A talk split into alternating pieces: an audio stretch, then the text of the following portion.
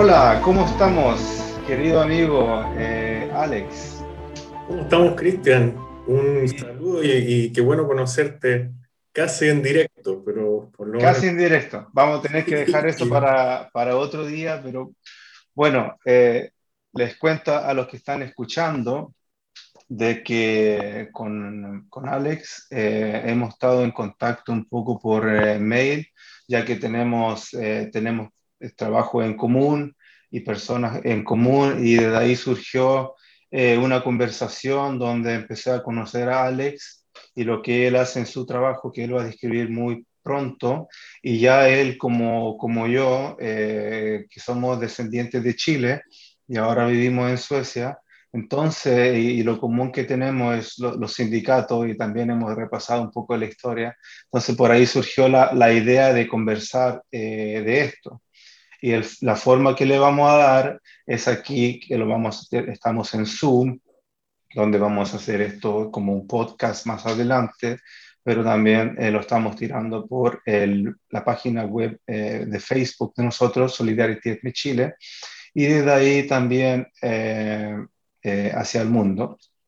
Y bueno, ya mañana, porque estamos a 30, mañana es el día primero de mayo, entonces no venía mejor que conversar sobre eh, lo más esencial del día primero de mayo, que es la de los trabajadores, los sindicatos y la fuerza de los trabajadores. Así que por ahí va la, la, conversación de hoy día y entonces em, quería, quería que Alex Nicolau García se presente él mismo. Por favor, Alex. Bueno, Cristian, gracias por invitarme y además Exactamente, para celebrar este primero de mayo y hablar un poco de lo que se celebra y por qué lo conmemoramos. Eh, como dijo Cristian, mi nombre es Alex Nicolau. Yo trabajo en la parte de proyectos internacionales de la LO y la TSO. Eh, son, son las centrales suecas, nacionales, y tienen una parte internacional donde ayudan a, y tienen diferentes trabajos de solidaridad con eh, todo el mundo. Como, como tú sabrás, la, la, red sindical que hay es mundial, parte de la ATUC y después en sus regionales hasta llegar a las centrales, a las federaciones sectoriales y al sindicato base. Entonces, toda una estructura que se comunica y una red que se comunica constantemente. Y siendo otros países del primer mundo, por ahí somos unos 10 o 15 países más o menos que tratan de cooperar y, que esta solidaridad se transforme en hechos más concretos. Eh, y lo que, son es, lo que principalmente hacemos es ayudar en diferentes proyectos que nuestros eh, compañeros en, otros países nos envían y nosotros los ayudamos y tratamos de ayudarlo con, con conocimiento y, económicamente. Generalmente son proyectos básicamente de campaña, de cómo estructurar un sindicato, eh, cómo ayudarlos en la administración. También cuando necesitan ayuda en, campañas internacionales, tener siempre un link con ellos para poder eh, apoyarlos en el contexto internacional y en el contexto nacional, en el caso de eh, muchos sindicatos que sufren persecución y, y, y ataques del gobierno y de los empleadores. Eh, en mi caso, yo trabajo en un programa que ya lleva como 15 años, que es de eh, jurídico. Y en este programa ayudamos a diferentes países para poder eh, establecer y fundar un, un, departamento jurídico, en el caso que no lo tengan, en cada una de las centrales. Como somos centrales, trabajamos con centrales nacionales. Y bueno, es un trabajo muy entretenido, muy, muy motivante.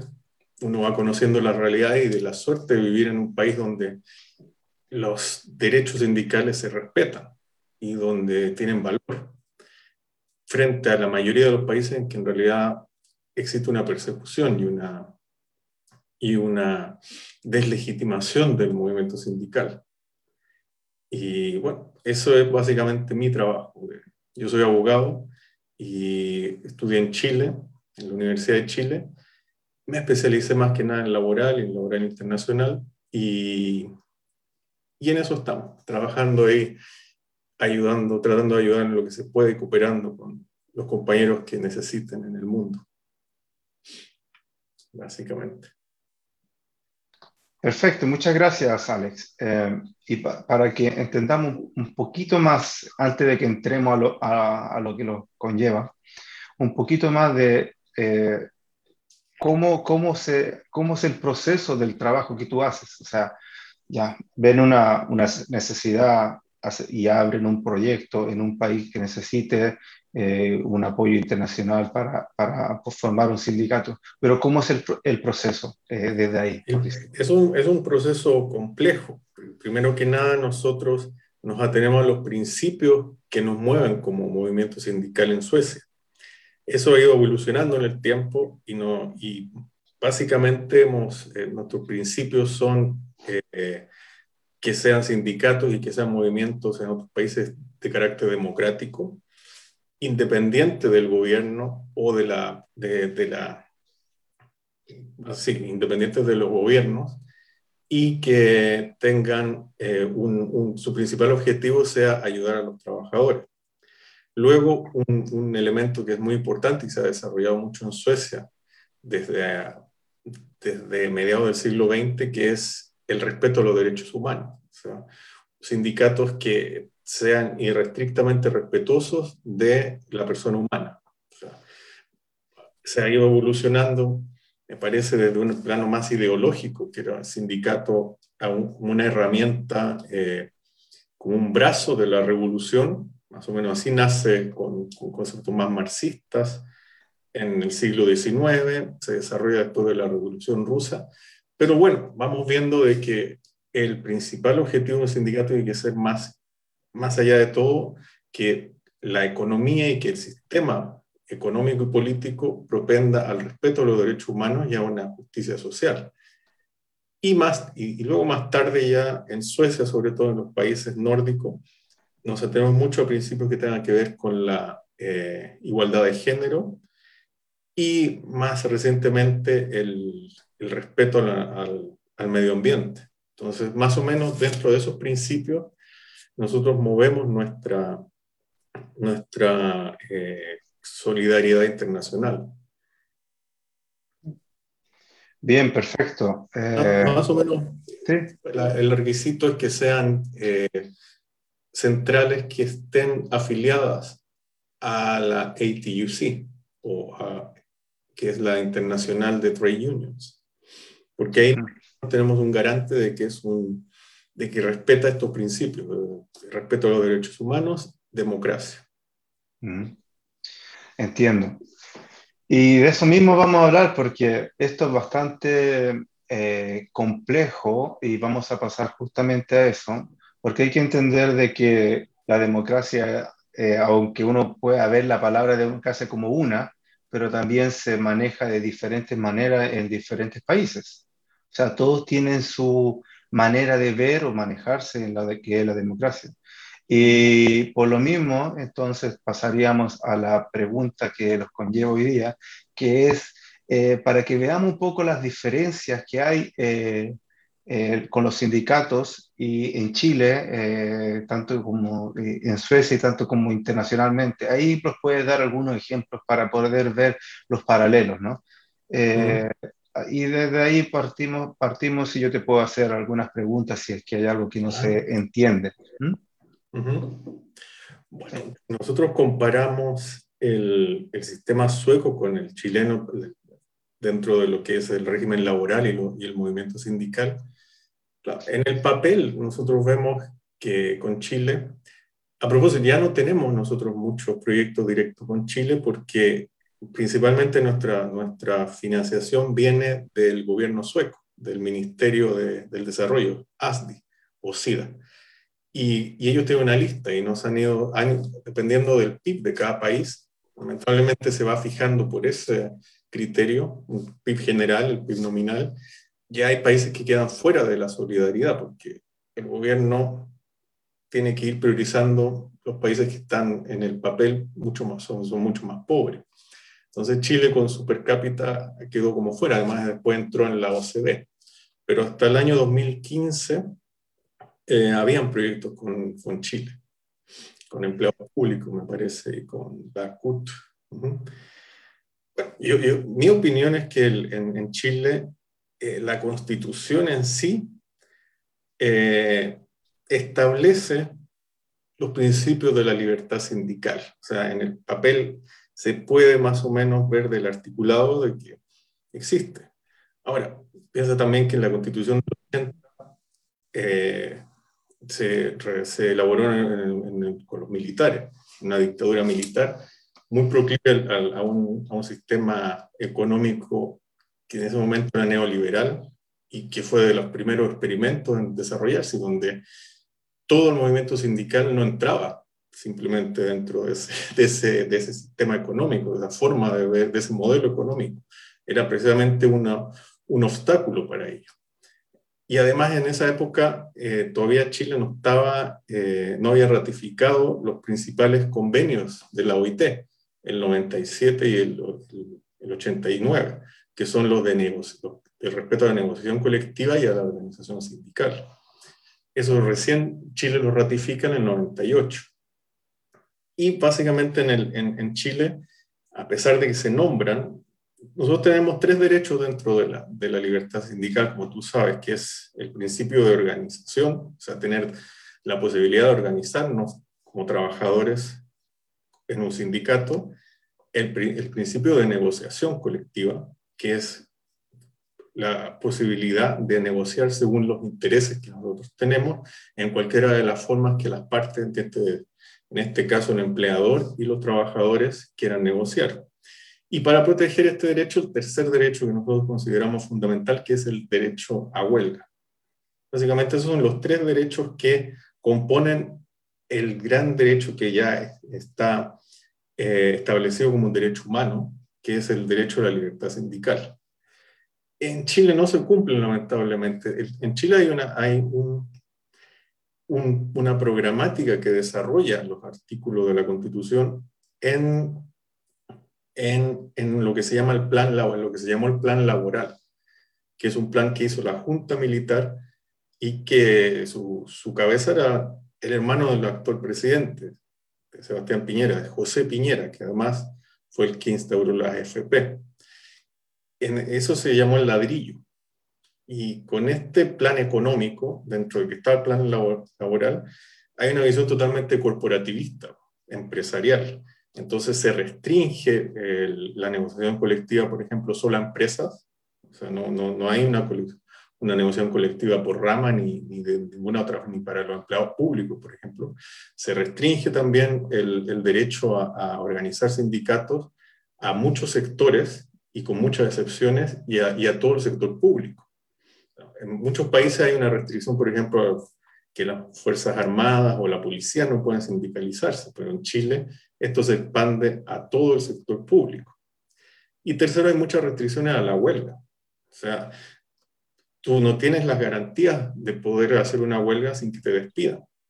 Sea, se ha avanzado en eso, en que ya el despido que antes era justificado porque hace una huelga pasa a ser injustificado.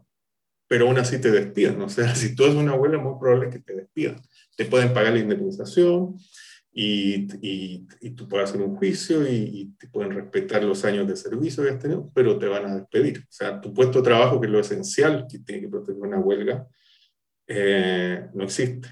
Entonces en Chile no hay, no hay leyes que protejan al trabajador sí, sí, leyes hay que protejan al trabajador, pero son, eh, no son precisamente, no, no, son al pie de la letra o como debería ser, eh, ajustadas a los convenios de la OIT.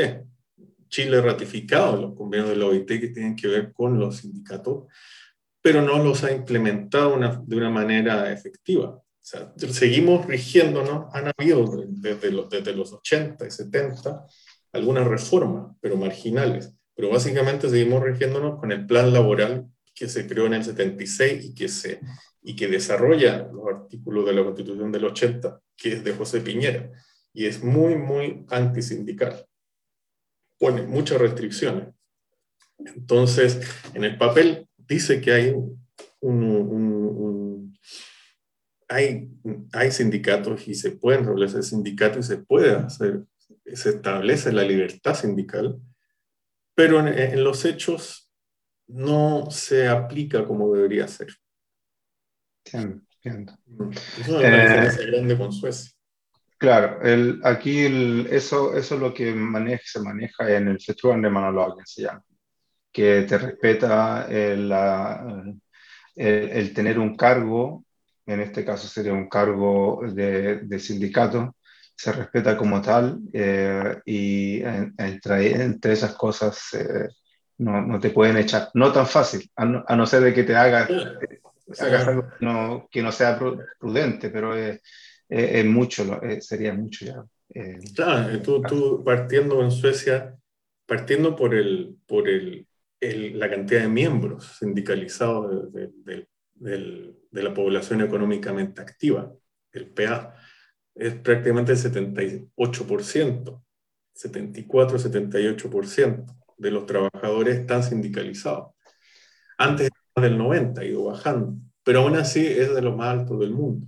Eso te da una masa crítica de trabajadores bien organizados que ayuda mucho al momento de negociar, que es principalmente para qué existen los, sindicatos y el movimiento sindical. Cuando, cuando en Chile tú hablas de la desigualdad, uno de los pilares de la desigualdad precisamente es quién se lleva las ganancias de, la productividad. En Chile se lleva teniendo un movimiento sindical débil, que era principalmente la idea de cuando se legislaron los sindicatos y se transformó todo, cómo venía de los 70 a cómo terminó en los 80, era acabar con el movimiento sindical, acabar con un balance entre el capital y el trabajo que es fundamental en cualquier sociedad. Y por eso vemos la desigualdad. Entiendo.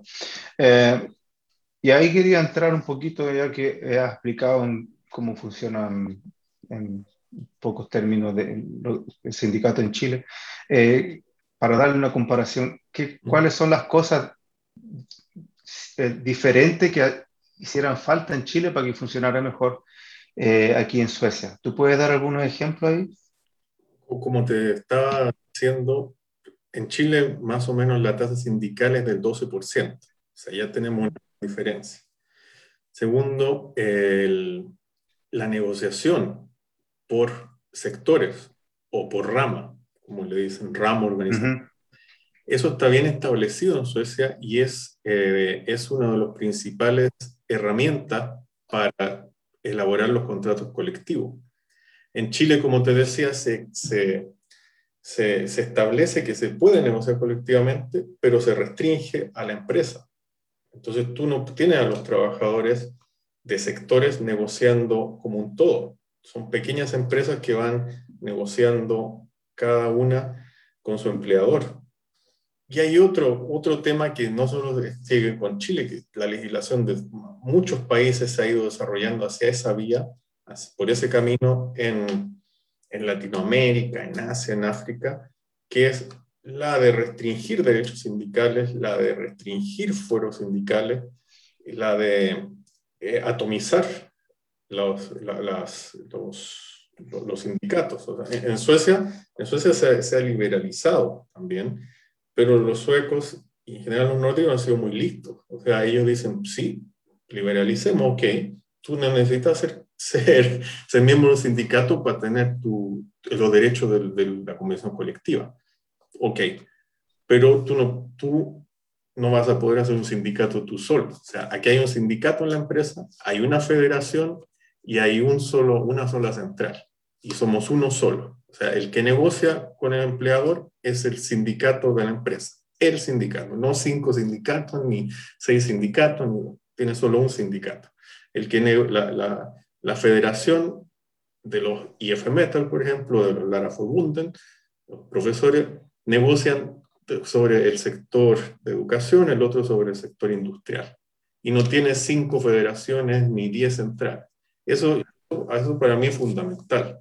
Mm. Otro, en todos los países en los que he trabajado hay multisindicalismo, pero ah, totalmente en, en, en, explosión, en explosión de, siete sindicatos con 30 personas allá, con 20 acá, con 10 acá, y se te hace muy difícil eh, a, los directivos y a, los sindicatos poder negociar con empresas grandes. También tiene lo, lo del giro, lo de, lo de la tercerización laboral, donde las empresas grandes contratan a personas a través de, empresas de terceros, o sea, no son directamente contratados por ellos, entonces el sindicato, estos tercerizados no pueden, no, no, no, no tienen la, la, la capacidad para, para, poder hacer un sindicato, porque te ponen cinco en esta empresa, tres allá, y tú tienes unos, unos mínimos para poder establecer sindicato. Y así en diferentes legislaciones del mundo se ha ido, en, se ha ido eh, entrabando la, la, el derecho a la organización sindical. Por ejemplo, en Camboya hace unos años se, se legisló, Camboya es un, es un, es un régimen autoritario, ¿no? es un régimen muy democrático, tienen un hombre fuerte detrás que ha estado durante 30 años y que prácticamente es el, sin ser, sin ser el primer ministro, ni el presidente, ni el rey, es el que manda. Y, y se, hace pocos años se, se, se, legisló a través de una ley que se llama la Trade Union Law. Esta empezó a, a poner unos requisitos draconianos para, para, poder establecer un sindicato. Por ejemplo, tú tenías que tener más del el 50 más 1 de toda la empresa para poder establecer el sindicato. Ese era el quórum. Tenías que pagar por, por, por, por poder eh, eh, fundar el, sindicato, tenías que, bueno, una cantidad de, requisitos que tenías que pedir permiso. por ejemplo, una cosa muy importante cuando tú vas a establecer un sindicato es que el gobierno no te puede poner cortapisas, ni el ministerio, ni la inspección, ni el Ministerio de Trabajo. Tú solamente tú fundas tu sindicato y tú se lo comunicas a través de, un, de, un, de una de un documento notarial en que hemos constituido un sindicato en tal empresa y el, y el, el, y el, ministerio y el gobierno solo se da por notificado. Ellos dicen, ah, ok, te hacen un timbre y te, ya, está. Y ellos registran el sindicato. Pero en muchos países, por ejemplo en Colombia antes, se, tenían que ser ratificados. Y en muchos países todavía el ministerio o la inspección tienen que ratificar y darte el, el ok, el good chance para poder establecer tu sindicato. Entonces, hay muchas legislaciones que en el papel te dicen que respetan los derechos, pero después te lo van entrampando y te, van haciendo, por ejemplo, inspecciones de trabajo muy débiles, que no tienen capacidad de fiscalización, que no tienen capacidad de multas, y con eso haces que toda la legislación y la parte impositiva, o sea, la de straf, la de condenar alguna materia, alguna eh, situación antisindical en una empresa, se convierte en papel muerto. O sea, no, no, no, lo pueden ellos hacer efectivo. Y el empleador, por supuesto, cuando hay impunidad, tiende a ser todavía más abusivo. Son muchos los problemas en, en, generalidad en todos los países y más o menos a pesar de las culturas, tú vas viendo que se repiten más o menos los mismos. Mm. ¿Sabes qué? Ahí tengo una, una, una, pregunta que tendría que ver con, con los sistemas. Eh, bueno, ya, ustedes se basan en empezar sindicatos en países que esto se podría manejar democráticamente, pero también hay otro aspecto que sería lo ideológico. Eh, hay países que tienen eh, una izquierda, una izquierda ya dictatorial, por decirlo así, o también hay eh, bastante derechistas o muy tirado a la derecha, y cuando ustedes tratan de hacer o empezar sindicatos en, ese, en esos países con ese contexto, ¿Cuáles son las diferencias ahí? más que empezar un sindicato, nosotros ya trabajamos con un sindicato, con una central, con una federación que ya esté constituida en el país. Para nosotros lo más importante es que sean sindicatos que sus líderes sean elegidos democráticamente, o sea, con elección, que sus miembros sean miembros del sindicato voluntariamente y que sean independientes del gobierno. O sea, de no que sea un funcionario del gobierno, como a veces pasa, que es, nosotros lo, lo llamamos sindicatos amarillos, porque en el fondo un, gobierno puede ser, hablar mucho los trabajadores y hablar de que los apoya, pero ser bien, bien, podríamos decir, estalinista. O sea, tú, este sindicato es el sindicato oficial y sí, les vamos a dar todo lo que queda, oiga, pero no nos ha dado, ah, eso está mal, aquí se hace la línea del gobierno. Eso no sirve, o sea, nosotros, en general en los países democráticos los sindicatos tienden a ser progresistas, pero nosotros no apoyamos por el hecho de que sean progresistas, nosotros lo apoyamos porque ellos respetan los derechos humanos, por ejemplo, en Colombia, en Latinoamérica en general, si el gobierno viola los derechos humanos, si el gobierno eh, eh, persigue a los sindicatos físicamente, como pasa en Chile, no pasa tanto eso, pero en otros países sí. En otros países hay matanzas de sindicalistas. O sea, una de las cosas cuando se acabaron los movimientos sindicales y se, se trató de aplastar en Latinoamérica al sindicalismo, no solamente fue por leyes, antes de eso estaban llenos de gobiernos militares durante los 70 y casi, casi todos identificaban a los sindicatos con revolucionarios y, guerrilleros y los empezaron a eliminar. Entonces, a nosotros, al movimiento sueco le daba lo mismo que fuera, eh, que fuera de izquierda o de centro o de derecha. En el momento en que está siendo perseguido por su labor sindical y lo están matando, entonces, para nosotros eso ya es un, un, motivo para, para, apoyarlo. Por eso Suecia fue muy, muy solidario con Chile en los 70. O nosotros ahora en Colombia hemos sido, ha sido muy solidario el movimiento sueco con, con el movimiento colombiano. Y no porque sean de izquierda per se, sino que porque son perseguidos. Porque, porque el gobierno desde los 80 ha, ha tenido una labor de, el gobierno, los paramilitares, la violencia en general, por ejemplo, tenía una labor, una, un trabajo de exterminio del movimiento sindical. Ahí hemos estado en, en conversa con, con, compañeros también de, de, Colombia y también hemos estado con compañeras de, de México, donde explican su situación y es bastante lejos con lo que, con, con, lo que uno vive o, o, o conoce sobre, sobre todo Chile, ¿no? Para comparar, donde las cosas no, no funcionan muy bien. Eh, y eso de, de, de, perseguión y matanza eh, de compañeros sindicales eh, es constante y brutal. pero mi pregunta en este caso sería de cuando se ve que pasan cosas injustas contra sindicales en, en, países como lo que estaba pasando ahora en Chile, eh, eh, Suecia reacciona o, el, o, el, em, o, las fuerzas sindicales de Suecia reaccionan de alguna manera? O sea, en, en Chile yo, y eso también podría explicarlo con, con, lo mismo, con la misma pregunta que te, que te estoy haciendo, es que si en Chile se considera que en Suecia, que en Chile hay una persecución contra los sindicales de Chile. Ya con esto de la revuelta en Chile, eh, ¿qué, ¿qué, pasó? Yo creo, yo creo que sea yo creo que el, el, el, gobierno, los sindicatos, a nivel, más la parte sindical, yo, yo veo que no, no, no lo consideran que es un país no democrático. O sea, está dentro del concierto internacional como una democracia, desde los 90. Eh, y, comparado con la gravedad de situaciones como la de Bangladesh, como la de Bielorrusia, como la de Venezuela, eh, como la de Myanmar, bueno, Myanmar o lo que está pasando en Tailandia en Camboya, eh, el grado de intensidad de persecución, ah, como, como hablábamos, hay, hay, hay, una legislación que puede ser en muchos puntos débil y con, con el movimiento sindical y un sistema económico que en, en general es hostil al, al, trabajador y a la parte del trabajo pero yo diría que en estos momentos la, la, solidaridad sueca se enfoca hacia otros países, la parte sindical.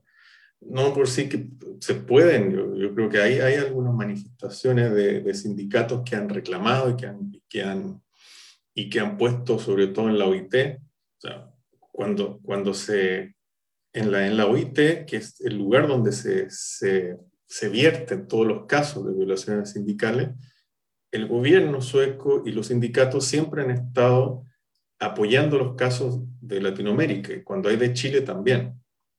Pero dentro, dentro tú, tú te fijas dentro de ese mismo eh, contexto, la situación en otros países de Latinoamérica es más grave en cuanto al contexto sindical, como la de México, como la mayoría de los países centroamericanos, como la de Venezuela, la de Colombia. Eh, las violaciones sindicales son más graves si tú las comparas con las de Chile. Por ahí el último caso que había, de, si mal no recuerdo, en la OIT en el 2019, era sobre la debilidad del sistema en cuanto a no dejar a los, a los empleados públicos sindicalizarse. Ese era un caso que tenía Chile. Pero, por ejemplo, no hay casos de, de masacres o de asesinatos de dirigentes sindicales como hay en Guatemala o Colombia. En Colombia, en los últimos siete años, han matado a por lo menos 100 sindicalistas, dentro de un contexto de más de 800 líderes sociales. En Guatemala, en el último informe que mandamos nosotros a la OIT, habían casos de los últimos 10 años de más de 60 sindicalistas asesinados, que no habían sido investigados que estaban en plena impunidad.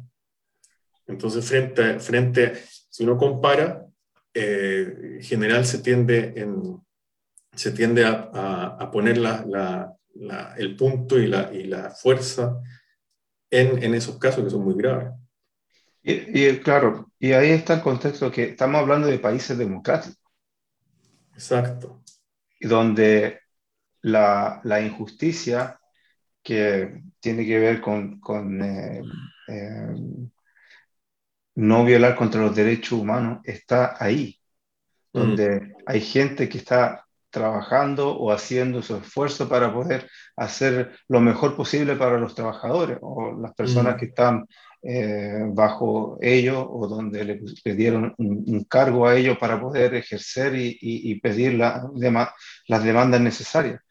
Entonces, eh, de aquí, de, Suecia, es como cuando, cuando uno habla de la lucha aquí en Suecia, aunque sea, uno lo ve eh, difícil, complejo, eh, puede ser un, poco frustrante porque uno igual compara cómo ha estado Suecia, cómo ha estado la lucha donde había 90, 95% de, la, de las personas metidas en un sindicato y donde se ha logrado mucho también a través del sindicato. Eh, y, y, y, si lo comparamos con, con, países como los que estamos hablando, donde yo creo que el, sindicalismo será abajo del 15%, ¿no? Claro, Chile muy fácil. Colombia es del 4%, Guatemala es el 1%, y casi todo en el sector público. No existe prácticamente sindicatos privados, desaparecieron en los 70, en la guerra que hubo, en El Salvador también. O sea, e, eliminaron el movimiento sindical prácticamente. Entonces son situaciones que todavía perviven, son países donde todavía hay mucha violencia. Mm. Solamente para darle una, una, una curiosidad que, que, que, tengo yo sobre, sobre eh, en el tiempo de Thatcher, cuando ella eliminó a los sindicatos en Inglaterra, eh, siendo un país democrático, un país avanzado mm. eh, desde aquí de, de Europa, y lo mismo también se hizo con la lucha contra los sindicatos en Estados Unidos, donde también fueron muy fuertes en creo que en los años 60, 70. Eh, y después también... La huelga de los controladores aéreos, que fue donde empezó a Reagan, Reagan, a acabar con los sindicatos. ¿sí? Claro. Y, a, y, a, lo que voy con esto es que el, en estos países lo han, sido, lo han hecho como, como, como ley eh, deshacerse de, de, de, de, los sindicatos. Y en Suecia se, se, maneja con el, con el modelo sueco, que mm. eh, hasta ahora todavía sigue vigente. Y yo no sé, yo creo que ustedes en su um, departamento ven como esto una, una solución para el mundo de, ser una alternativa eh, a seguir, ¿o no? Bueno, no tan así, porque el, los suecos siempre tratan de no ser, no dar soluciones. puede ser una alternativa y dentro de eso está la humildad de, los nórdicos. O sea, no te van a imponer su tema. Lo que pueden hacer es mostrarte, mira, esto es lo que nos importa a nosotros, mira, esta es una vía que tenemos nosotros. Eh, nosotros queremos también que haya más igualdad en los sindicatos en cuanto a igualdad de género. Queremos también que, que si puedan ustedes impulsar a los jóvenes. Y por supuesto los vamos a apoyar cada vez que ustedes tengan casos de, más o menos, casos donde hayan violaciones. Pero, el, y por supuesto les muestra cómo es el, el, el, el, modelo sueco, en el que el Estado no se involucra prácticamente. Eso, eso es algo muy curioso, porque precisamente cuando tú tienes la OIT, que es el modelo a seguir, donde te van dictando las reglas más o menos, las guías de cómo tiene que manejarse el mercado y cómo se tiene que proteger a los trabajadores, tú tienes tres partes, o sea, es un tripartito en donde está el gobierno, que es a través del GRULAC, están los trabajadores y están los empresarios, los, los, empleadores. Y ahí llegan a consensos en, tripartito. Eso también eh, dentro de esta corriente neoliberal que empezó a atacar en los 70 y que se fue estableciendo en los 80 y en los 90 fue su auge, el, tripartito se fue cada vez poniendo más de la parte más débil, la de los trabajadores. Cuando en el 2008 vino la crisis, los países, muchos países europeos también empezaron a aplicar leyes, este, esta teoría que por suerte parece que con esta crisis se ha dejado atrás, que es la de la austeridad. Y con la austeridad se empezaron a recortar muchos derechos laborales en, en Europa. Entonces, todo ese apoyo que tenían los trabajadores durante muchos años de tener a los gobiernos más progresistas o del mundo desarrollado a favor de ellos en las votaciones, se fue perdiendo también, porque los, los, los, europeos empezaron también a ver, ah, hay países, sí, eh, están violando los derechos sindicales, no sé, en, en Latinoamérica, pero, pero empezaron a ver que eran, que eran violaciones que también se estaban dando acá en, Europa, o sea, de, de recortes, de de, de eh, también de eh, ¿cómo se, recorte en las jubilaciones, hacer a la gente trabajar, extender el periodo de, de, trabajo hasta los 70, 68 años, y, y, empezaron a asemejar eh, violaciones también, restricciones a la, a la, negociación colectiva, despidos masivos, que eran situaciones similares, privatizaciones, que eran situaciones similares, reducción del Estado, a las que pasaban en, en, Latinoamérica. Entonces, ¿qué hacen los países europeos? Se fijan más en, violaciones muy graves. Por ejemplo, en Bangladesh hace unos años se cayó toda una, toda una fábrica textil ilegal donde murieron más de mil personas. Entonces, ese caso era emblemático, todos en contra de ese caso. ¿Por qué? Porque era muy grave, o sea, que se mueran mil personas en un incendio, no había ninguna regulación, eh, es, es una, una, una violación gravísima. Entonces con eso más o menos solapas lo que pasa en Europa o lo que pasa en Latinoamérica. porque si tú empiezas a criticar mucho a, eh, por ejemplo, las reformas pensionales que están habiendo en, Latinoamérica, en Colombia, pero también en España, en Portugal, en Grecia, está más o menos pasando lo mismo, los gobiernos se disparan en el pie. no pueden estar criticando y, haciendo una campaña en contra de, algunos países cuando sus propios países, sus propios trabajadores están más o menos sufriendo lo mismo en ese sentido. Entonces han tendido eh, a, perderse el apoyo cuando no son casos tan graves. Eso, eso ha, ido, ha, ido pasando, por ejemplo, en el derecho a huelga también se ha estado se ha estado cada vez minimizando, se, se le quería quitar el, en, la OIT el, el carácter y el estatus de derecho, o sea, cada vez con más restricciones.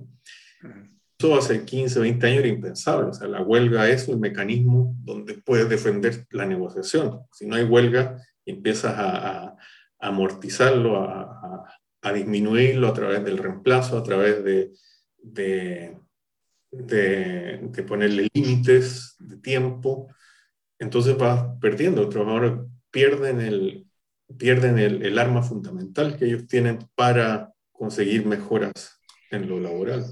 Claro, y en eso, hoy día estaba mirando, bueno, para un poco informarse y ver que, para hacer las comparaciones, viendo la, la lucha sindical, ¿no? Hace unos días atrás tuve un podcast con un compañero que lo está mirando ahora, que tiene alguna pregunta que después la vamos a responder, eh, Cristian Torres, y em, él contaba sobre cuando él fue sindical en Chile y su lucha para poder eh, lograr mejoras en, en, donde él trabajaba. También vi, vi, esta la lucha de la CTC cuando ellos se organizaron y empezaron a hacer, juntarse para poder tener mejoras en, en, lo laboral también. y lo que conlleva a, a, la pregunta que tengo, ¿no? Donde aquí en Suecia se prácticamente lo que se hace cuando se consigue este eh, colectivo autor, que es eh, en español... Eh, trato colectivo, convención colectiva. Trato colectivo, claro, trato colectivo, es de decir, bueno, si los dan esto, no vamos a hacer huelga. Mm. Tómelo, déjelo, prácticamente. Es mm. fácil para mostrarlo de, alguna manera. Pero, eh, pero nombrando esto, diciendo esto, es que la lucha sindical siempre ha sido una lucha, o sea, donde, donde Estados Unidos, por ejemplo, muertos, muchas personas muertas. En Inglaterra ha pasado lo mismo. Aquí en Suecia, en el principio, antes de hacer estos colectivos, todo lo que le estaba hablando, eh, tratos colectivos, eh, también eh, en Chile una constante lucha. lo que está pasando ahora, la revuelta, son las la mayoría de las demandas tienen que ver con justicia para los trabajadores, para que haya un mejor porvenir. O sea, si tú quieres ir a, tus, a tu trabajo, quieres tener un trabajo digno donde tienes un sueldo digno y poder jubilar con una jubilación digna, o sea, todo eso tiene que ver con lo que te da esto, tu trabajo. Entonces, desde ahí estamos eh, bastante lejos eh, Suecia con muchos países del mundo y, y, y con Chile. Entonces, la, para llegar a, a, lo que Suecia tiene, ¿es una Etiopía o solamente es, eh, complicado para otros países? Eh, mi opinión es que, por ejemplo, yo me acuerdo muy bien, creo que te lo comenté una vez que hablamos, cuando vino el estallido, sale Piñera dando bonos o tratando de dar bonos. O sea, vamos a dar este bono por, por, porque el, el, estallido, como, como, tú bien lo dices, es un, un hartamiento, es una molestia y un, ya un generalizado. Y, y, principalmente, uno de los factores más importantes, hay muchos, de injusticia, de, de abusos, pero uno de los principales son los bajos sueldos. O sea, y eso Piñera no lo podía arreglar de la noche a la mañana con un bono. O sea, los sueldos, si tú comparas el PIB de Chile con el PIB medio, como se le llama al de Chile, como los de, de Croacia, de los países bálticos, eh, tienes una, te desapareciste, tienes una, una, una gran diferencia. Tienes eh,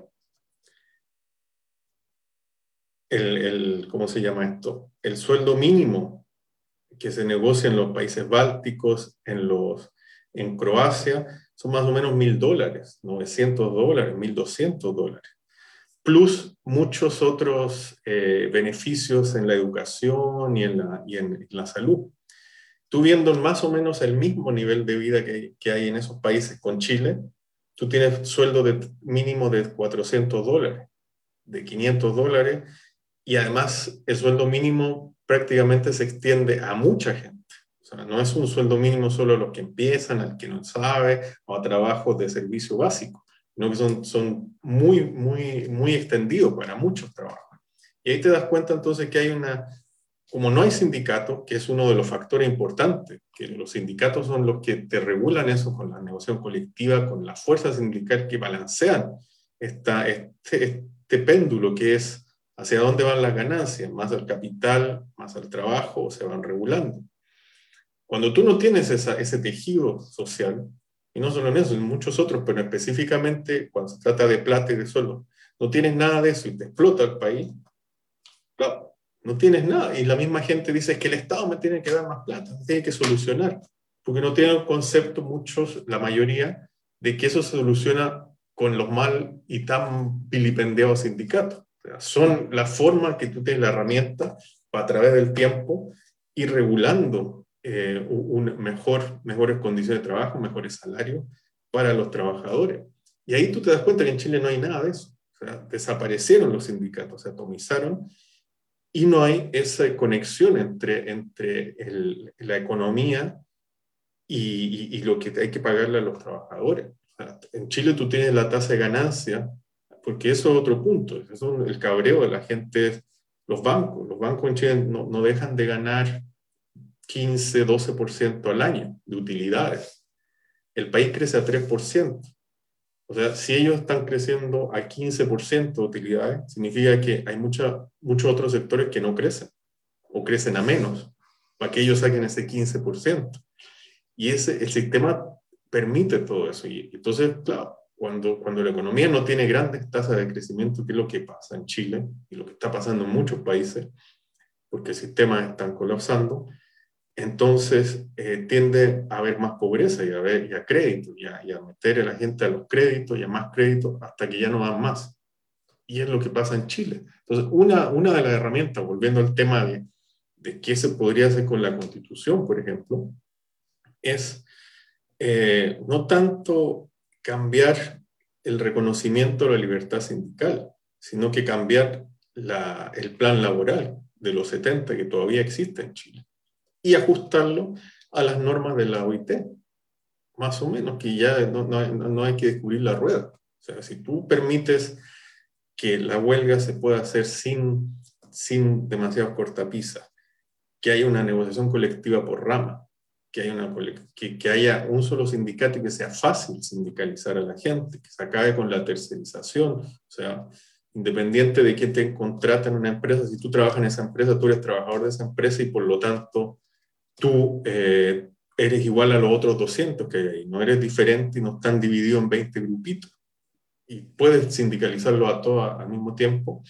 Vas a ir creando las condiciones para que ellos, el propio, la propia gente, le gusta tanto a la derecha hablar de que la gente se regule soy y no esté el Estado, bueno, si tú ayudas a los sindicatos y si tú ayudas a la gente a sindicalizarse, tú permites que los empleados públicos sindicalicen, porque, ok, no quieres que se sindicalice un policía, pero los empleados públicos son millones y no tienen nada que ver con los administrativos con la policía. Entonces, ¿por qué no se pueden sindicalizar? Ellos se tienen que sindicalizar y hacer también contratos colectivos, por rama, por empresa. Tú vas a ir regulando solo el balance. Y por supuesto, los ricos en Chile tienen que acostumbrarse ya a no ganar esos márgenes, esos márgenes de ganancia que tienen ahora que es por lo que finalmente está luchando este gobierno, de mantener este sistema que ya no funciona. Interesante lo que estamos hablando. Una de las cosas que también eh, me gustaría nombrar, ¿no? Es que aquí en Suecia, yo cuando, cuando, cuando hago mis cursos sindicales que, que me he dedicado a hacer eh, muchos años, y les pregunto a la, a la mayoría que está ahí, ¿ustedes saben cuánto, cuánto es su sueldo mínimo? Y todos empiezan a preguntar y empiezan a sacar cuentas, debe ser 10 mil coronas, 15 mil coronas. Y le digo, bueno, ¿y eso en tu empresa? Eh, no, yo trabajo en esto, yo creo que es más. Bueno, cuando les digo que el sueldo mínimo aquí en Suecia es cero corona, todos quedan, no, pero eso, ¿quién va a ganar eso? Bueno, eso es lo que pasa cuando eh, tenemos el, el, modelo que nosotros tenemos. Nosotros decidimos ahí en el, en, en el contrato colectivo cuánto va a ser el mínimo. Pero sin ese no hay sueldo mínimo. ¿Qué significa eso? Es de que tú tienes que estar metido en el sindicato y todas las empresas se acatan a eso, eh, eh el contrato colectivo, para ver cuál va a ser el, el, sueldo mínimo. Pero los que no están ahí, las empresas que no están metidas con, con este tipo de, de, de, contrato, ellos también se rigen por el mismo contrato, porque si no, no van a tener trabajadores. Entonces, eh, todo, toda, la, toda la sociedad funciona a través de los sindicatos y deciden estas cosas que no están en leyes. Y eso es una exigencia también de los sindicatos. A los políticos les dicen, ustedes no se metan en las cosas que tienen que ver con los trabajadores. Punto. Nosotros arreglamos esto con los empresarios. Y no se trata de que va a haber un arreglín y de que ya el, jefe tanto va a ganar tanto. Si. No, es un colectivo. ¿Qué vamos a ganar todos con esto? Y ahí están las negociaciones y esto se hace cada, cada tres años si es que una negociación sale bien o si no se, se ponen de acuerdo si es dos años o un año. Eh, y cuando esto, eh, cuando esto termina, los contratos colectivos terminan, ahí hay la posibilidad de las huelgas, cosa que aquí en Suecia no pasa. O sea, no ha pasado, no me acuerdo la última vez que fue. Hemos estado súper cerca, pero siempre se llega a un acuerdo. ¿Por qué? Pues la presión. Cuando hay otros sindicatos que se ponen de acuerdo y ya tienen todo listo, apoyan a los otros sindicatos que necesitan llegar a un acuerdo también. Y así se van haciendo uniones donde eh, al final se consigue más o menos lo que uno quiere. Eh, pero esto no, en Chile es imposible, como tú estás diciendo. Es, claro, al no haber un, un, movimiento sindical fuerte, al, haber sido primero tratado de exterminar con la fuerza y después a través de unas leyes que también se, se, se, decretaron por la fuerza, tú has desaparecido todo ese tejido sindical. Entonces los trabajadores quedan como están ahora.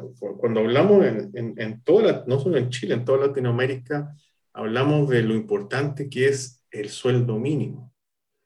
Y la gente pelea por el sueldo mínimo y se ve tres pesos para allá, tres pesos para acá, pero en el fondo no te estás dando cuenta de que como no existe un balance de poderes entre el empleador y los trabajadores, bueno, más o menos se mete el Estado y te dice, vamos a regular un sueldo mínimo, porque el sueldo mínimo permite por lo menos que la gente no se muera de hambre, que es más o menos lo que pasa. Entonces es un piso.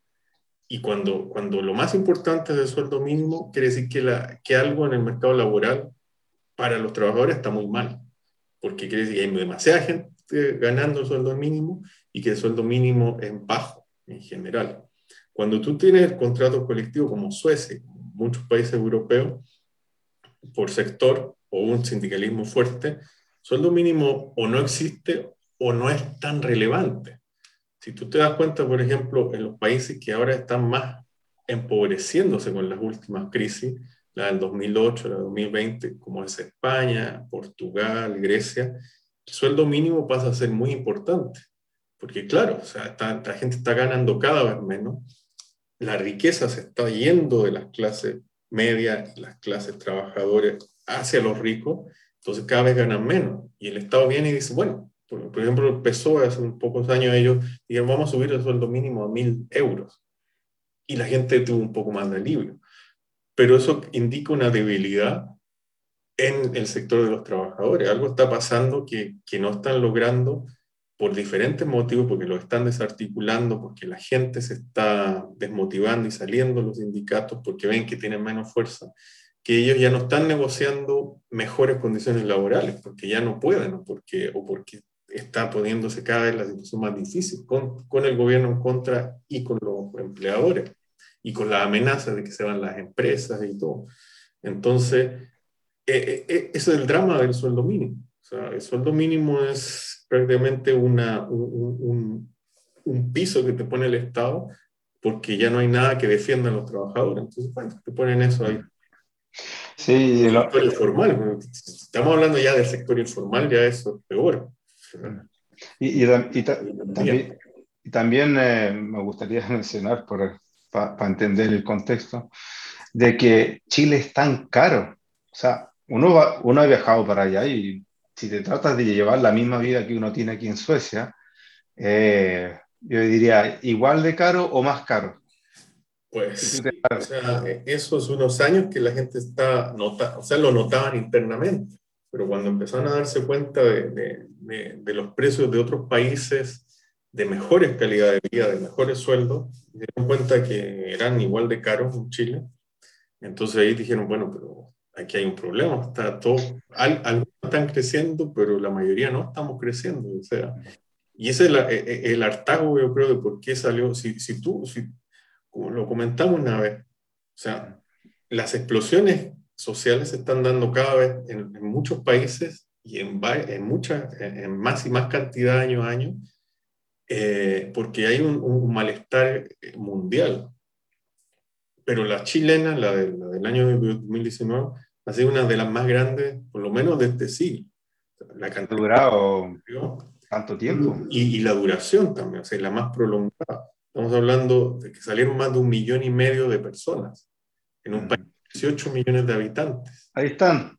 Es mucha gente.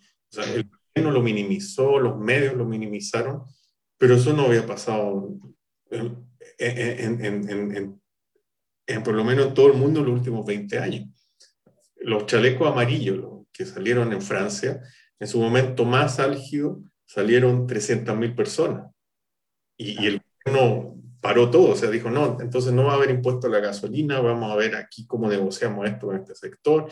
Los ricos se puso, creo que una, el Macron en esa época se juntó con los mayores industriales, con los súper ricos, y dijo, ¿cuánta plata vamos a poner para parar esto? O sea, y lo hicieron.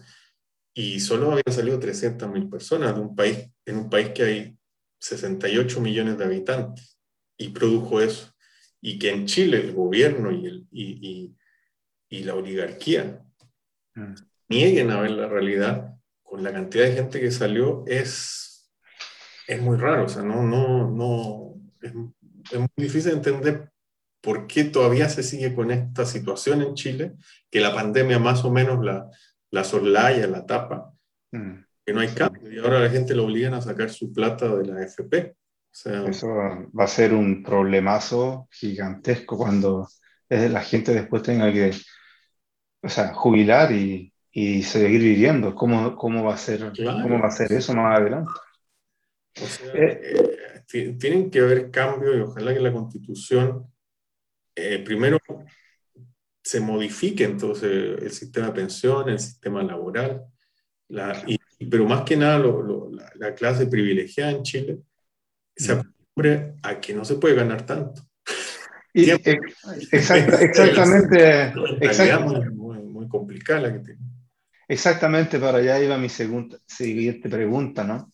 Eh, tú con tu visión internacional, por decirlo así, también viviendo en Suecia, conociendo el sistema aquí en, Suecia y ya eh, procedente de Chile, Tú, con, con ese, con, con, ese contexto, ¿qué, ¿qué, piensas tú que se necesita hacer en los sindicatos en Chile para que la cosa funcione mejor? Eh, no solamente los sindicatos, puede ser también con, con todo esto que, que, conlleva alrededor, ¿no? Bueno, yo, yo, yo, pienso que tienen, que tienen que establecerse las bases para que aunque sea un poco cliché, para que haya menos injusticia en el reparto de, la torta. Y, cómo se hace eso? A través, como hablamos, volviendo una guía de, de, de, poder permitir al movimiento sindical que se articule de una manera más fuerte, o sea, facilitando, como hablamos antes, todos los mecanismos para que empiecen a existir sindicatos y para que empiece a existir una, una negociación colectiva con las empresas y a nivel sectorial sobre todo, o sea, una negociación por rama, que es lo que el comité establece cuando, cuando dice la libertad sindical, uno de los derechos es la de negociación, según cómo quieran las partes, está diciendo, si las partes no quieren solo empresas, sino que quieren negociación sindical sectorial, tienen derecho, si los negociadores, si los trabajadores públicos quieren, quieren tener una negociación colectiva a nivel sectorial de todo el país, tienen derecho, eh, eso, eso, eso por esa parte. También la MIT también te da la, te da la guía de cómo establecer un sistema de pensiones que tenga que ver con la seguridad social, no el sistema chileno que es más bien una caja de inversiones, que al final no, no, no es un sistema de seguridad social, no está dentro de la seguridad social, las pensiones, el, el modelo de pensión chileno. Entonces, esos son eh, articulaciones y, pilares fundamentales para poder eh, ir, creando una sociedad más equitativa, más, justa. Y la, gente más rica, el segundo 2% más rico del país, tiene, como te digo, que acostumbrarse a que no se van a ganar, cuando, si el país está creciendo al 2%, ellos no van a, no, no, no van a tener ganancias del 20 ni del 15 como los bancos, como las grandes empresas, como las mineras, el royalty. Y, eso es un cambio de mentalidad que, que yo creo que eh, van a tener que ir eh, acostumbrándose, porque se ve que las mayorías son muy mayorías. Sí. 70-80% de la gente que quiere eso. Entonces, no tienes el contexto político, político de los 70. O sea, los militares ya le cortaban el piso a, Piñera le dijeron, no, nosotros no estamos en guerra con nadie. Entonces eso ya no te permite a la, a la clase más privilegiada jugar con esa, con esa baraja de la, de la fuerza. todavía tienen policía, todo eso, pero ya no es lo mismo. O sea, no, no, no, no hay posibilidades de por ahí salir, de esta crisis para El, sistema del chorreo no, no, no funcionó. No funcionó y no funcionó. No, funcionó y, y, cuando funcionó, funcionó por poco tiempo. o sea, y, y, no se puede seguir con las mismas premisas cuando ese sistema ya no funciona. O sea, eso es otra cosa que en Chile, a, a mi modo de ver, se todas las instituciones están deslegitimadas y en el suelo. Antes, cuando había crisis, estaba la iglesia que te ayudaba en la parte de derechos humanos, en la, en, la ayuda a los más pobres, en las ollas comunes. Eso lo desaparecieron. Eh, los sindicatos desaparecieron, las instituciones públicas eh, eh, están en el suelo. Entonces, es, ya la gente no confía en nada de lo que hay en estos momentos. Y eso, claro, eso es grave, pero al mismo tiempo es, es porque es así. O sea, se llevó un momento en que eso era así, no se puede ya echar vuelta atrás. O sea, hay que hacer cambios. Eso es lo que creo. Así es. ¿Sabes? Vamos a seguir a una siguiente pregunta y después vamos a iniciar eh, un poco, que, que, tengo otras preguntas que me han llegado aquí en el, en el, en el chat, sobre, bien interesante, vamos a ver qué, qué pudimos encontrar de respuesta ahí. Eh, lo que sería así, ¿qué podemos hacer desde Suecia para ayudar a los sindicatos, a los trabajadores de, de, de Chile? Eso sería.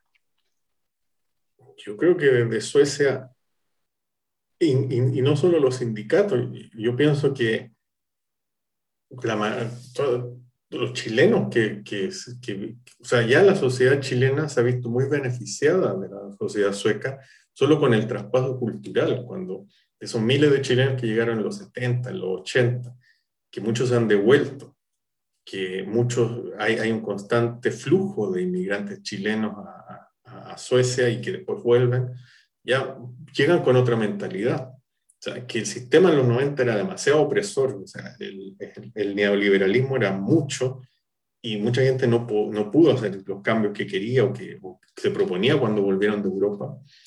Eh, no quita que esa gente sigue en Chile y, esa, y esas personas tienen otra mentalidad y la pueden reactivar y yo creo que muchos cambios que desde la cocina, o de cómo de, de, de, venir con, todos los platos que hay en el mundo a, a, Chile, donde no había nada mucho en los 90, hasta la forma de pensar más humanista, más, más dedicada a la persona, que vivieron una sociedad, en sociedades que el dinero no es lo único.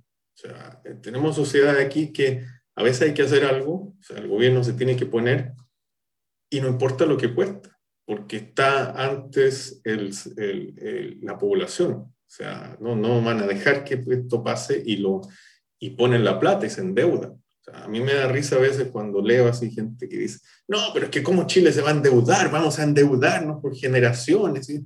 Es una estupidez, o sea, le, han, vendido medias verdad a las personas, le han dicho, no, es que el, el Estado no se endeuda, nadie se puede endeudar aquí, hay que mantenerlo bajo por el progreso progreso para algunos, pero eso no es verdad. O sea, Estados Unidos acaba de hacer un, un, paquete que es, que, que, es apoteósico de ayudas. O sea, son 2,3 trillones de dólares. Son mucha, mucha plata. Son 2,3 millones de millones para soportar la economía. Y no están pensando en la deuda. Están pensando en, en que hay que salir de esto. Que como sociedad no podemos seguir, no, no queremos tener a Trump, no queremos tener más demagogos en ningún, en, en ningún país, porque las sociedades están colapsando con este sistema. O sea, lo que importa aquí es, es poner plata para salir adelante. Y en cuanto a los sindicatos, bueno, yo creo que eh, no está de más una vez que, se esté articulando ya los dos años de proceso eh, constitucional, que eso es lo que va a durar hacer la constitución, creo que es un año, un año y medio, eh, uno podría participar con propuestas, mándenle a, las personas que, que, están saliendo de, de, de con, ¿cómo se dice? Convencionistas. Sí. Se me fue la palabra. conviccionistas. Con... No, constituyentes. Ahí está. Los constituyentes, propuestas. Yo, yo conozco una, una candidata, por ejemplo, que se llama Betsy, que es muy buena, y, y claro, cuando, cuando, si es que ella sale, yo le voy a mandar toda la información que, que esté a mi alcance desde Suecia, de cómo funciona aquí el sindicalismo y cómo soluciona realmente problemas de desigualdad. O sea, qué herramienta que no... Yo, yo, me acuerdo, por ejemplo, estudié en Chile y eh, la parte laboral, todavía en Chile existían dos años de laboral. Y de ahí tú podías especializarte un poco para colectivo o para empresarial. Cuando empecé a trabajar en Colombia, en Guatemala, en Centroamérica, no existe. No existe el, el, derecho laboral. O sea, tú haces una especialización después. Dentro de, tu programa de abogado no existe. Y eso es parte de un sistema que, claro, quiere acabar con todo, con todo lo que tiene que ver con defensa de trabajadores. Y una de esas, de esas patas es precisamente acabar con el conocimiento de lo que es el derecho laboral colectivo. Y, porque así ya tienen más defensas, siempre tienen abogados corporativistas, empresariales que van a ayudar a la empresa, pero no tienen mucho knowledge, mucho conocimiento de la parte trabajadora. O sea, hasta ese nivel de profundidad está el sistema metido para que todo funcione para, un, para una sola vía. Y, por supuesto acá mientras esté trabajando yo con los sindicatos, cuando, cuando se dé la posibilidad, vamos a tratar siempre de apoyar a, a los sindicatos chilenos. Mm. Eso es muy bueno escucharlo y eh, sobre todo de que em, los, sindicatos donde nosotros, muchos de los chilenos que vivimos aquí en Suecia, también estamos unidos. O sea, mm. eh, como miembro de un sindicato tú puedes hacer tus exigencias o miembro de algún partido político donde yo también estoy. Entonces uno hace su exigencia donde uno ve donde se necesitan eh, cambios rotundos. Eh, muchas gracias por, por, por, tu intervención, muchas gracias por por tu sabiduría, eh, por haberlo explicado un poco eh, tu trabajo y lo internacional, lo que haces. Eh, nos, da, nos da una visión bastante amplia sobre las desigualdades que, que hay en diferentes niveles en el mundo y también hablando especialmente de Chile y Suecia. Eh, para ver esas diferencias también. Eh, pero como te dije, me llegaron algunas preguntitas. Vamos a ver si em, le, damos, eh, le encontramos respuesta a esto. Ya, aquí viene. La responsabilidad ya no está, esto lo escribe Cristian Torres Díaz, ¿ok? La responsabilidad ya no está solo sobre los sindicatos o trabajadores, ya que el movimiento sindical hasta muy dividido, está muy dividido y no tiene mayor, eh, mayor poder político. También hay una responsabilidad política y empresarial. Por ejemplo, Biden ahora está haciendo varias reformas sobre impuestos a los súper ricos y aumentando el salario mínimo. Esto obviamente va en directo beneficio de los sectores bajos y medios. Mi pregunta es, ¿qué pasa en Chile con esta responsabilidad política y empresarial para cambiar las condiciones de los trabajadores? Chile, bueno, lamentablemente hemos visto, llevamos dos años de estallido social, de pandemia, y no se ve una clase, hasta, bueno, de lo que hablamos, de este modelo, también se encargó de se cargó a la clase política. O sea, la clase política en los últimos 30 años ha sido irrelevante.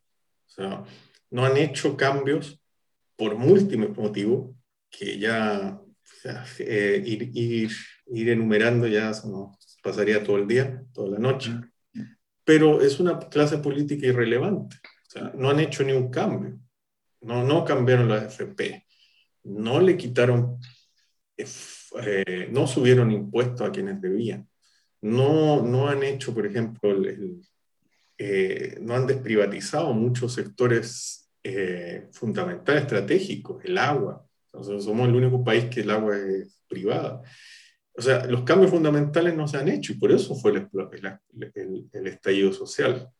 Y todos estos cambios, claro, buscan una, deberían eh, dirigirse a hacer una, una, una, una, repartición de la riqueza más justa. O sea, al final hablamos de eso, o sea, eh, propender y, mejorar el tejido sindical, eh, mejorar los sueldos, mejorar la educación, mejorar la salud, todo tiene que ver con redistribución de riquezas, mm. que se ha evitado hacer y que hasta ahora se sigue evitando hacer. O sea, y yo creo que, que, hay, hay, una, hay, un, hay, un, hay una ideología y hay un, testaruda en Chile de los que gobiernan y de, la, y, de la élite que es muy, muy dura. O sea, no se, no, tiene muy cerrado el, el, el, su, sus ideas, son, son, muy cerradas, una, una ideología muy de derecha, muy neoliberal, y se resisten y se están resistiendo hasta el último a hacer cambios. Entonces, eso, e, eso es complicado porque ellos siguen teniendo el poder económico. Pero bueno, ojalá que, que, en el futuro vayan cambiando, se vaya a la fuerza. Cuando digo a la fuerza es a la fuerza del voto, que la fuerza resulta tampoco, pero tienen sartén por el mango. Pero, pero tienen que haber cambios, o sea, no, no, hay, otra, no hay otra forma.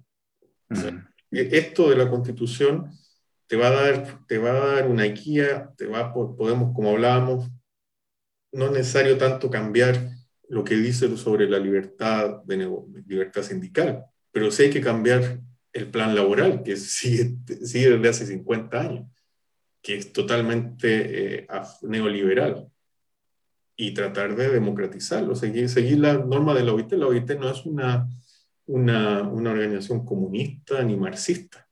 Entonces, es extraño que, que, no lo quieran tomar. Lo mismo las pensiones, lo mismo el, sistema de, educación. Entonces son el sistema de salud. Son ideas que no son marxistas, ni, ni comunistas, ni de los 50. Son ideas actuales en las que se tiene que parar este derroche. Y además el mundo no está creciendo lo suficiente para que, como tú dices, haya una teoría del chorreo. O sea, se va a tener que, que repartir más, más equitativamente. Y yo creo que, como dice el Biden, es lo que está haciendo. El viejito que nadie da un peso por él, ahí, está teniendo un plan que, que, que, es casi tan relevante como el que hizo, eh, ¿cómo se llama? Los, Roosevelt en los años 30, el New Deal. Está, haciendo un, cambio de los fundamentos de cómo funciona Estados Unidos. Y, y si el, el, el paradigma de, de, la economía de mercado está haciendo esos cambios, ¿cómo no lo va a hacer Chile? Bien, muchas gracias. Eh, aquí tengo otro comentario de Peter Espinosa que escribe, los políticos se llevan casi nueve meses discutiendo el sueldo mínimo. Y abajo escribe la colación. Eh, bueno, ese es un comentario y sí, esto de, de, de es eterno. Me acuerdo que cuando estuvieron por, por subir el sueldo un poco, que creo que al final lo subieron 30 mil pesos. Fue algo... Un poco lo fue. Y, y, a lo que voy yo es que, ¿para qué te alcanza eso? O sea, con, con, la comida como está, todo lo, lo que, la necesidad de cómo están, eh, yo encuentro que hay algo que hacer mucho más grande que eso. Bueno, eh, aquí tengo otra pregunta más. También Cristian Torres escribe, ¿será que el, sindicalismo como lo conocemos está en decline? ¿Será que se cambiarán otras, otras medidas para mejorar los, las condiciones de los trabajadores? El fenómeno del estallido social fue una protesta generalizada, no solo desde el mundo laboral, por ejemplo. ¿Será que solo la presión a través de la protesta será la forma? Yo pienso que, que mientras haya capital y mientras haya trabajo, o sea, eh, que el capital se funda con el trabajo para crear cosas, van a seguir, va a haber la posibilidad de que ese trabajo se organice. Y como, como hablamos cuando empezamos, o sea, el, sindicalismo y el movimiento sindical ha, recorrido y ha pasado mucha agua bajo el puente.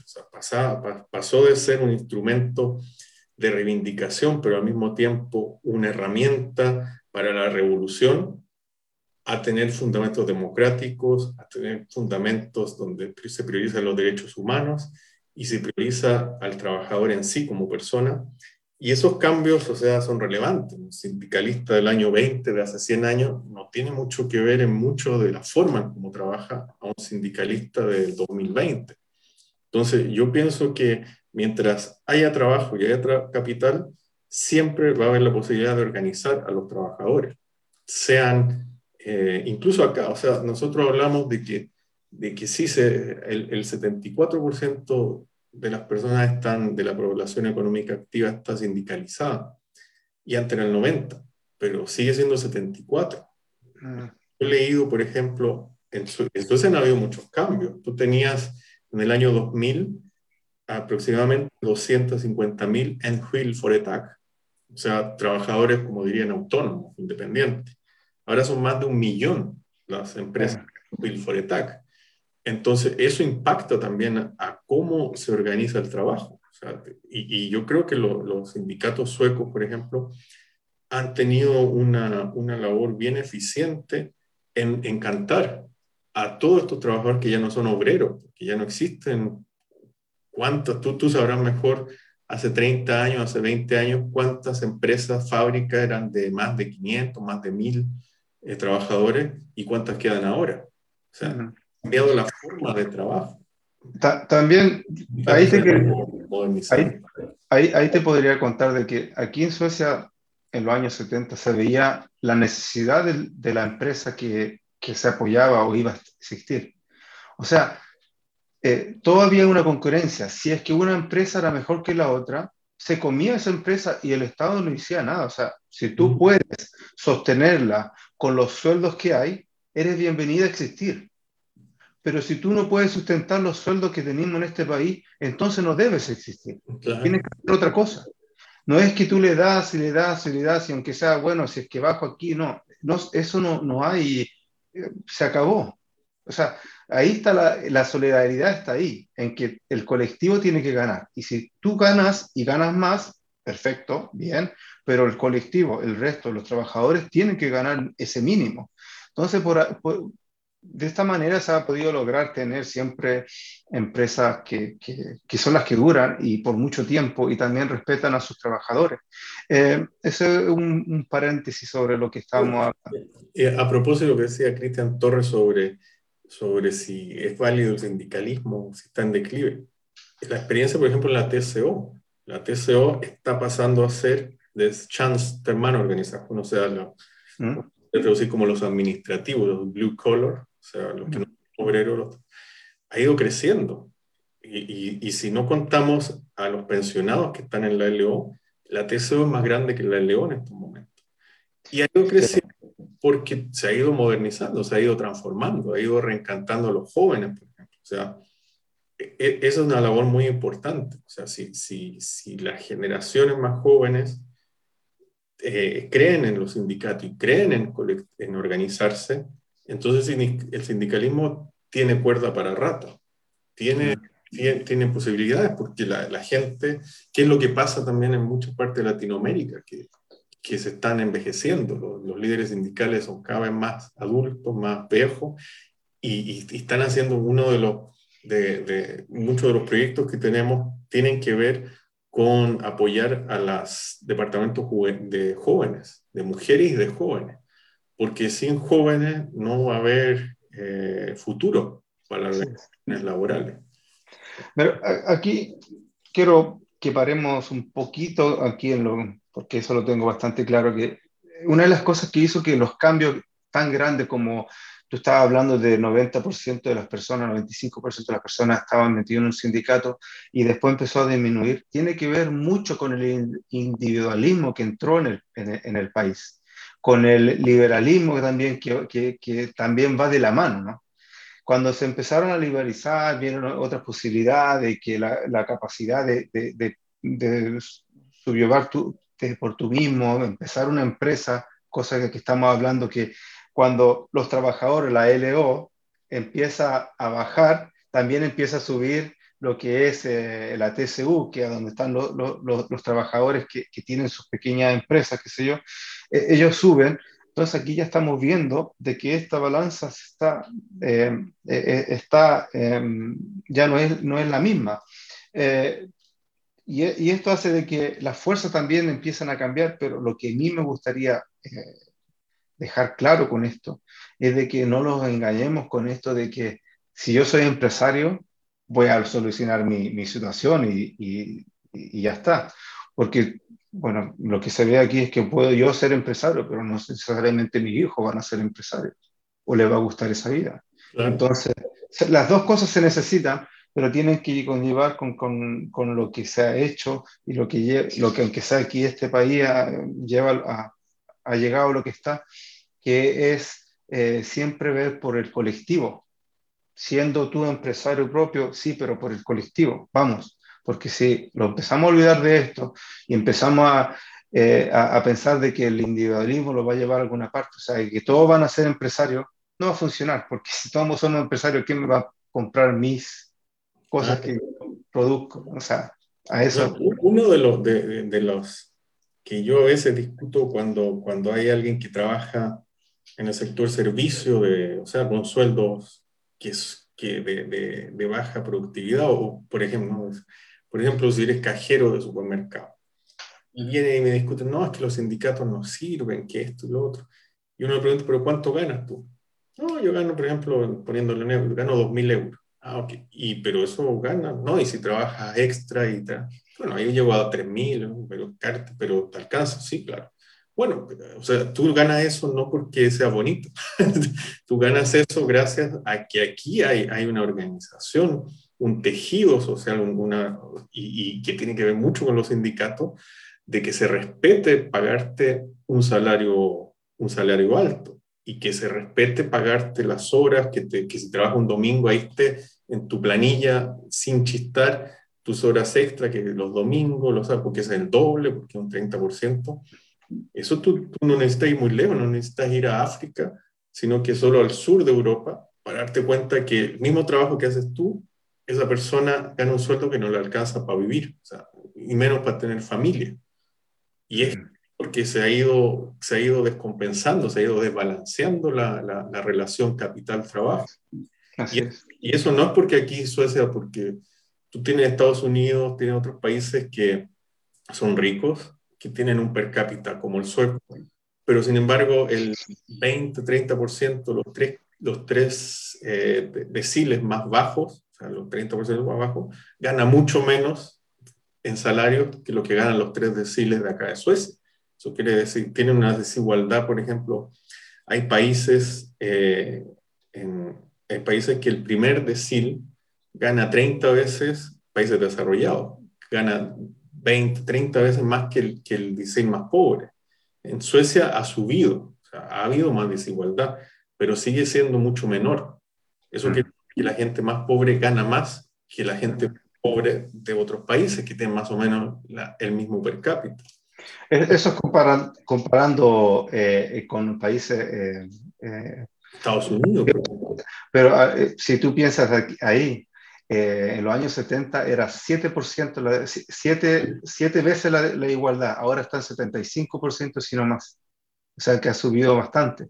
Ah, y, y, siendo eso, tenemos buenos sueldos aquí, solamente que los que tienen, que están más arriba, tienen demasiado buenos sueldos. agarrado más de la torta. Claro, claro. Pero, pero, que los demás abajo estén agarrando todavía de la torta por el trabajo que hacen, un trabajo legítimo, es gracias a que están organizados, gracias a que hay colectivo que protege a, a, a gente que, que, hace servicios que en otros países se hace por mucho menos. Voy, a seguir, voy, voy, a seguir con algunas preguntas porque lo han llegado bastantes y ya le estamos bordando la hora y media y con el respeto de la gente que está mirando también, eh, Vamos a, hacer, vamos a, tratar de hacer la cortita, aunque está muy interesante. bueno, seguiría, eh, Peter Espinosa escribe eh, la colusión y corrupción desde los políticos que convirtieron la democracia representativa en un negocio. Después él escribe, ¿cómo va el desarrollo de los sindicatos en la era digital? Ejemplo, lo ocurrido en la empresa Amazon en Estados Unidos. Esa es una pregunta. Eh, ¿Tienes alguna, algo ahí al respecto? Bueno, eh, eh, lo de Amazon es una buena noticia. Se logró constituir el primer sindicato en Amazon. Amazon. no lo sabía. Durante 30 años no era directamente ejercía una política antisindical, pero al mismo tiempo eh, había una rotación muy grande de trabajadores. Si unos trabajadores empezaban a reclamar, simplemente se los reemplazaba porque tenían mucha mano de obra. Los sueldos en, en Amazon eh, han ido mejorando también, entonces eh, Amazon decía, bueno, pagué un poquito más para que no se nos sindicalice. Pero aún así, el trabajo que tiene la gente en Amazon es muy pesado y no tenían una forma de, enfrentarse a la empresa que no fuera individualmente. Entonces se hacía necesario finalmente que existiera un sindicato. Y Amazon lo, y, lo logramos constituir, fue hace menos de un mes. Entonces se puede, o sea, incluso gigantes como ese, que tienen rotación de personal, que tienen mucho, podría hablar de temporeros, o sea, va gente que trabaja cuando necesitan acartonar más cosas en la Navidad y después ya se necesita menos gente, que así también funciona el sistema americano. Eh, no hay mucha, eh, hay un despido barato porque se confía en que siempre se va a conseguir rápidamente trabajo. Pero aún así se logró, ahora tenemos sindicato en, en Amazon. Y en cuanto a digitalización, yo creo que los sindicatos suecos han, y en general los nórdicos se han adaptado muy bien a digitalizarse ya, ya. Yo no sé si la pregunta tiene que ver en el funcionamiento del sindicato o de empresas digitales, pero cómo trabaja, cómo se organizan los sindicatos acá, están totalmente al, al, ritmo digital que se necesita. O sea, tú puedes, puedes hacer de forma digital para tu casa, tus, tus reclamos. Eh, yo pienso que trabajan de una manera bastante eficiente. Y estructuralmente, hablamos de cómo la TCO ha ido captando mucha, mucho administrativo y muchas pequeñas, pequeños trabajadores de pequeñas empresas que se han ido sindicalizando, que, que han visto que es conveniente estar sindicalizado, que haya que pagar. Bueno, eh, una paréntesis ahí sería que Suecia durante muchos años vio esto de que la infraestructura necesitaba ser digitalizada. Y gran parte del país creo que tenemos tenemos el 95% del país tiene internet, o sea, y hay lugares que están bastante amplios en el norte de Suecia donde no hay una casa por 100 kilómetros, o sea, pero igual hay una red de, eh, eh, de, de, internet, por decirlo así, para poder ocupar internet bastante amplia, cosa que no es lo mismo, por ejemplo, en países tan avanzados como eh, Alemania ahí tuvieron un gran problema en el principio de la pandemia de poder comunicarse. O sea que estas cosas van de la mano para que, que funcione. Bueno, eh, voy a seguir con las preguntas para que no se le olvide alguna. Eh, Peter también escribe ahí, solo la ciudadanía puede endeudarse para poder comer. Tiene que ver con también lo que se está haciendo en Estados Unidos, me imagino, con ese gigantesco préstamo que es para darle de comer a la gente entre otras cosas. Ahora, espero que no la ocupe para, para llenar en los bolsillos de los empresarios, porque ellos puedan sobrevivir, cosa que yo pienso que eso es lo que se va a ocupar, pero que... Yo creo que, o sea, no escuché toda la pregunta, se congeló la imagen. De, de, nuevo, solo la ciudadanía puede endeudarse para poder comer. Era el comentario. Más un comentario que una pregunta. Sí, sí, sí. Probablemente es así. O sea, no, ¿qué vamos ah.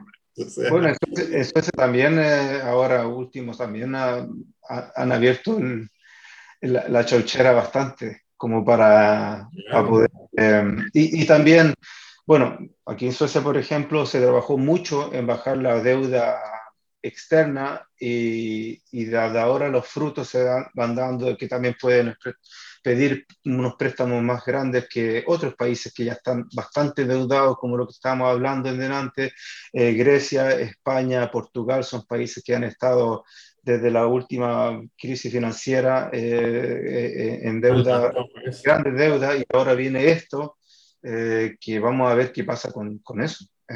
países que están en la Unión Europea, no hay que olvidar, y que puede ser un problema muy grande. bueno, también aquí tenemos el comentario, era constituyentes, se llama. Mm, constituyentes. Ana Luna los da saludos, tanto a ti como a mí. Y eh, también tenemos aquí eh, que escribe Ana Luna, la clase política ha sido culpable de muchas pérdidas que han tenido los sindicatos en Chile y el mundo. Mm, sí. Sí, pues, como hablamos, al, al estar este, este modelo económico en donde lo que importa es el crecimiento, la ganancia, la ganancia de los más ricos que te van a chorrear, la política, y no solo en, en, Chile, en todos los países se empieza a volver irrelevante. Cuando, cuando la política, independiente de cualquier partido, no te resuelve los problemas que tú tienes, sino que se dedica a lo más a darte un bono, pero todo sigue igual, entonces, la gente se empieza a desmotivar. Mm.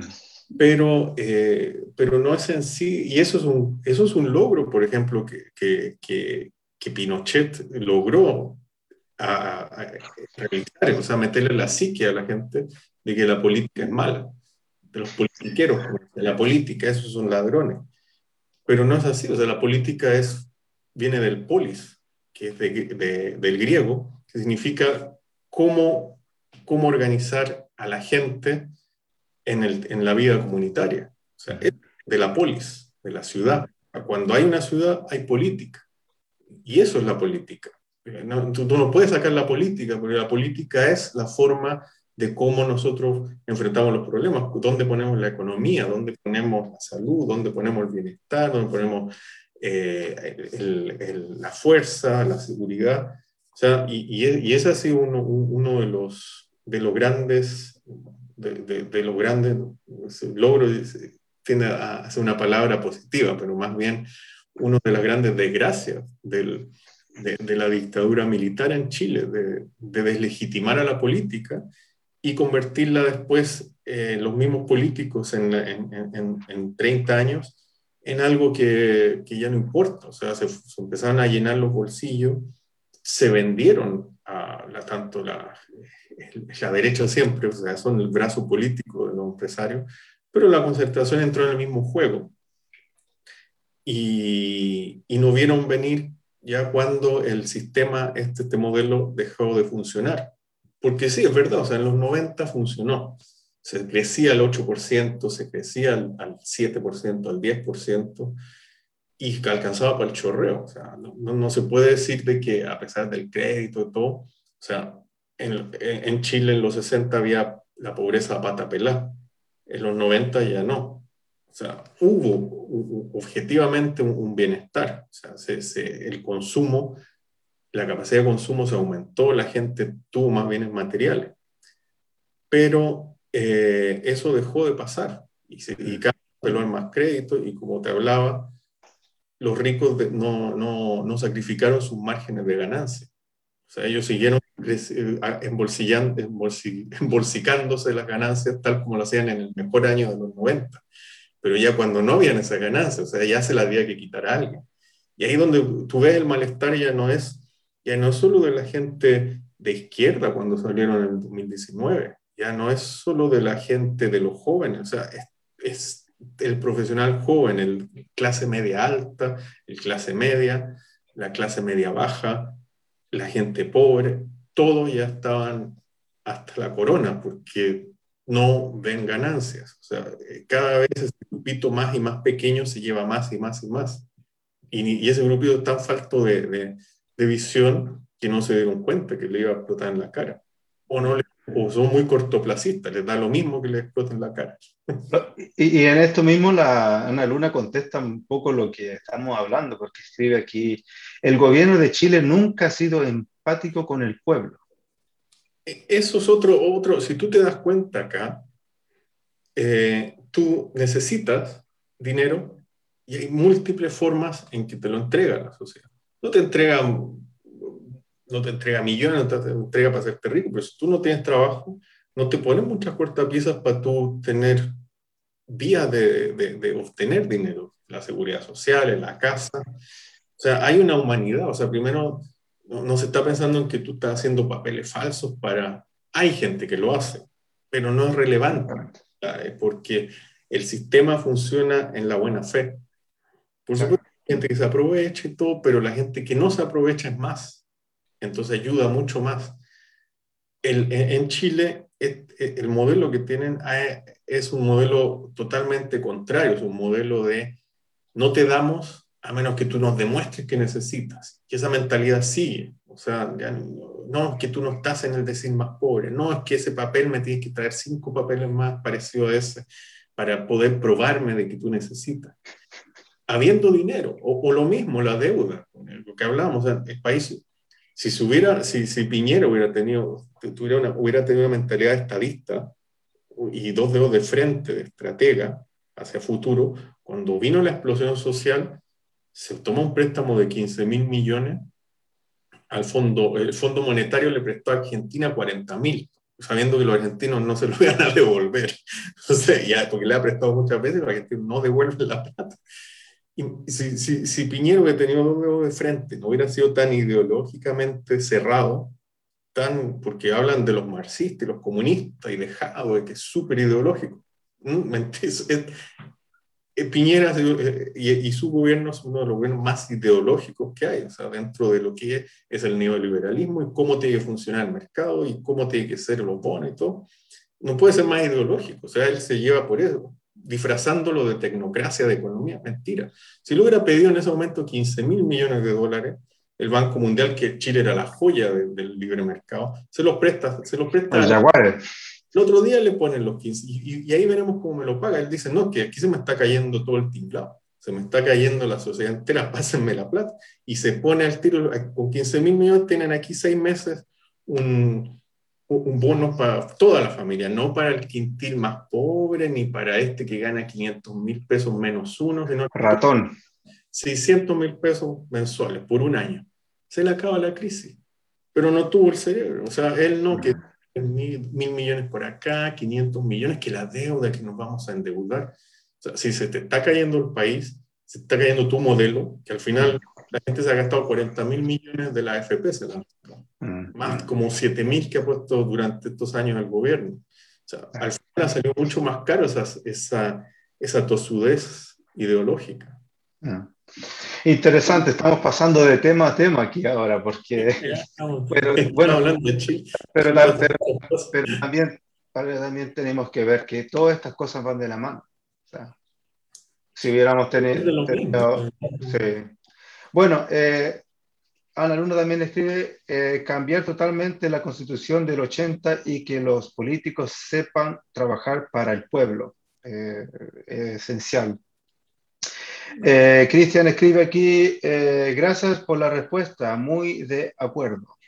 Ah, también escribe, eh, la última pregunta va en referencia a que la tasa de sindicalismo en Latinoamérica es muy baja y no consigue generar grandes cambios.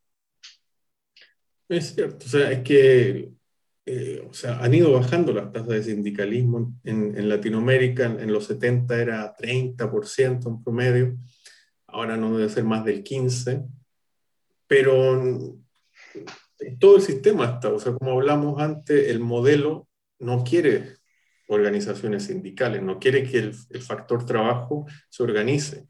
Y ha hecho todo y a nivel global para eliminarlo. Entonces, por eso no tiene la fuerza, exactamente. Totalmente de acuerdo. Eh, Peter Espinosa eh, me, me, escribe así, pregúntale cuál es el rol geopolítico económico de Chile en el mundo y cómo impactará la era digital en el sindicalismo, considerando en lo que pasó en la Amazon Estados Unidos. No, pues ya lo hicimos. Sí, sí, todo caso. sigamos entonces. Eh, aquí escribe eh, Cristian también, eh, ¿será que el sindicalismo como lo conocemos está en declive? eh, ¿será que se abrieron otros medios para mejorar las condiciones de los trabajadores? El fenómeno del estallido social fue una protesta Esa ya también. generalizada. Ah, sí, también. Parece que la tenía muy bien, ¿cierto? Sí, ya, ya. es- Ah, disculpa, disculpa, se me repitió aquí. Entonces, aquí eh, Vivian, aquí me escribe, lo que no entiendo y me enfada mucho es cuan- cuando hablan de clase media, media alta y media baja. ¿Uno es clase media o no? Eh, ¿para qué engañar y creerse algo que no es? Yo estoy totalmente de acuerdo, porque cuando empezaron a hablar de, eh, de clase, no, yo soy clase alta, yo, ¿qué? Clase media. Y después te das cuenta que cuando empiezan a hablar de, de los sueldos que tienen, que no importa que si tú soy clase alta, media o lo que tú te consideras, no te alcanza igual. Y si tú eres clase alta, alta, eh, vas y te tomas un préstamo donde haces que después pagando estos créditos que te dan, porque no te da el, el- el sistema de vida que tú llevas, después al final todos están en el mismo saco, no tienen para poder sobrevivir el, el mes. Es increíble esto. Bueno, Sí. ¿qué comentarios tienes tú de eso? No, yo creo que existen las clases, o sea, ahí existen la- la- la- las diferencias de clase, o sea, hay una clase que se sabe y que es muy empoderada en cuanto a saber qué es la clase dominante. Eh, Eso existe, o sea, las personas son educadas en cuanto a saber que ellos son los que tienen poder económico, la influencia política y a sus generaciones las crían así.